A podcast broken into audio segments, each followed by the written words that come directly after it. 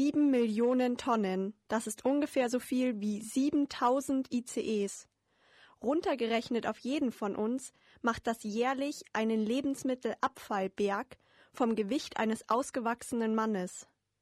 82 Kilo Müll mit einem Wert von ungefähr 235 Euro. Obst und Gemüse landen am häufigsten in der Tonne, gefolgt von Backwaren. Damit gehen nicht nur die Lebensmittel flöten, sondern auch natürliche Ressourcen, Arbeitskraft und Geld. Die Lebensmittelabfälle entstehen durch Überproduktion und Fehlplanung. Viele Lebensmittel werden schon vor Erreichen des Handels entsorgt.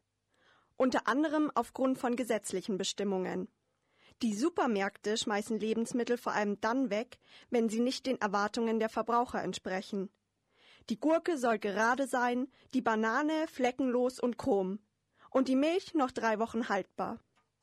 Stets prall gefüllte Regale und eine große Warenvielfalt erwarten wir vom Einzelhandel. Dadurch wird mehr bestellt, als verkauft werden kann. Aber selbst wenn es das intakte, haltbare Lebensmittel in unsere Einkaufstüten geschafft hat, heißt das noch nichts.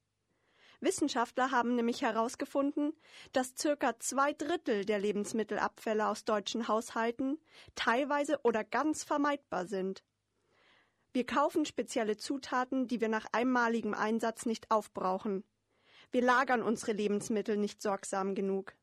Wir haben keinen Überblick über unsere Kühlschränke. Wir unterwerfen uns dem Mindesthaltbarkeitsdatum, anstatt auf unsere Sinne zu hören und lassen uns gern von den Angeboten im Supermarkt verführen. Wir machen uns nicht die Mühe zu planen, wir kaufen zu viel. Was tun gegen Lebensmittelmüll und unsere Wegwerfmanie? Lösung Nummer eins: Containern. Oder auch Dumpster Diving, also Mülltonnen tauchen. Das ist die nächtliche Suche nach weggeworfenen Lebensmitteln, die noch essbar sind. Und zwar in den Mülltonnen des Einzelhandels. Die Supermärkte schmeißen nach Ladenschluss vor allem Obst und Gemüse weg, aber auch viel MDH-Ware. Containerer gehen auf Beutezug aus ökologischer Überzeugung, aus Protest gegen unsere Überflussgesellschaft oder weil das Geld knapp ist.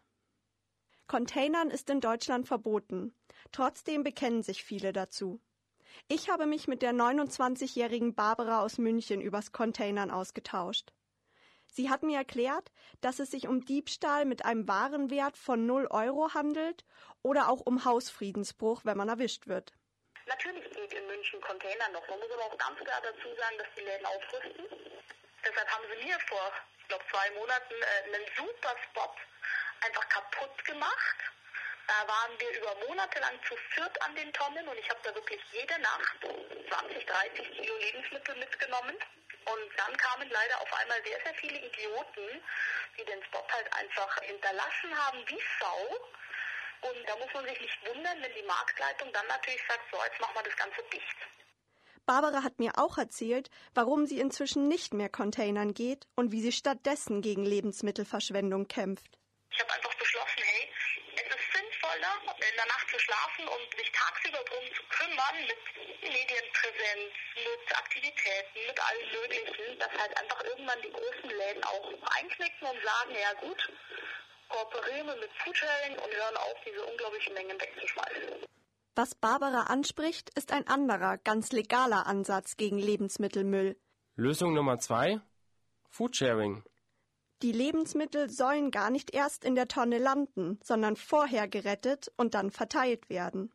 Prinzipiell ist es so, dass wir natürlich die Seite www.foodsharing.de haben. Da geht es vor allem darum, in Privathaushalten eine Plattform zu bieten. Also, was weiß ich, Kühlschrank ist noch voll, ich fliege aber übermorgen in Urlaub, dann kann ich halt einen sogenannten Essenskorb online stellen und dann meldet sich irgendjemand aus der Umgebung und kann ihn dann bei mir abholen.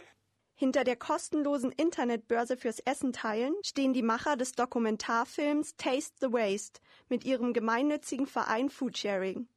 In München sind täglich etwa zehn Essenskörbe online, verteilt über das ganze Stadtgebiet. Foodsharing ist allerdings nicht nur als Tauschbörse zwischen Einzelnen gedacht. Es gibt ja nicht nur das Potenzial, dass die Privathaushalte Lebensmittel wegschmeißen, sondern halt auch wie gesagt, Einzelhandel, Regel, Basic, Vollkorner, Dance und so weiter und so fort. Und wenn man dann eine Stufe weiter geht, ist es natürlich dann auch noch beim Bauern auf dem Feld, aber da haben wir noch gar nicht angefangen. Da kommen die Lebensmittelretter ins Spiel. Die Foodsaver holen regelmäßig überschüssige Lebensmittel vom Einzelhandel ab. Entweder sie verteilen sie gleich im eigenen Umfeld oder sie bringen sie zu den Verteilern. Verteiler sind Orte mit Kühlschrank und Regalen, wo die Lebensmittel auch ohne Internet abgeholt werden können. Außerdem plant Foodsharing gerade Suppenküchen oder Obdachlosenheime direkt zu beliefern. Die typischen Lebensmittelretter beschreibt Barbara als gemäßigte Idealisten. Es sind vor allem wirklich auch Leute, die was gegen die Lebensmittelverschwendung tun wollen. Auf jeden Fall auch Studenten, die sich freuen, wenn sie in teuren München sich Geld sparen können, weil, muss man ganz ehrlich dazu sagen, wenn man sich bei Foodsharing engagiert, also ich gehe nicht mehr einkaufen. Den Erfolg des Prinzips Foodsharing erklärt sich Barbara durch das Zusammenkommen von zwei Phänomenen. Zum einen hat das Thema Lebensmittelverschwendung gerade im letzten Jahr viel Aufmerksamkeit erlangt. Zum anderen ist Share Economy Trend. Ein Umdenken hat eingesetzt. Man muss nicht alles selber besitzen, sondern es ist ratsam, dass unter den Marktteilnehmern geteilt wird. Also eine Bohrmaschine vom Nachbarn ausleihen, anstatt selber eine zu kaufen. Oder auch Carsharing-Angebote und Kleidertauschbörsen nutzen. Eins ist aber klar, Weder bei Foodsharing noch beim Containern handelt es sich zwangsläufig immer um regionale oder Bioprodukte.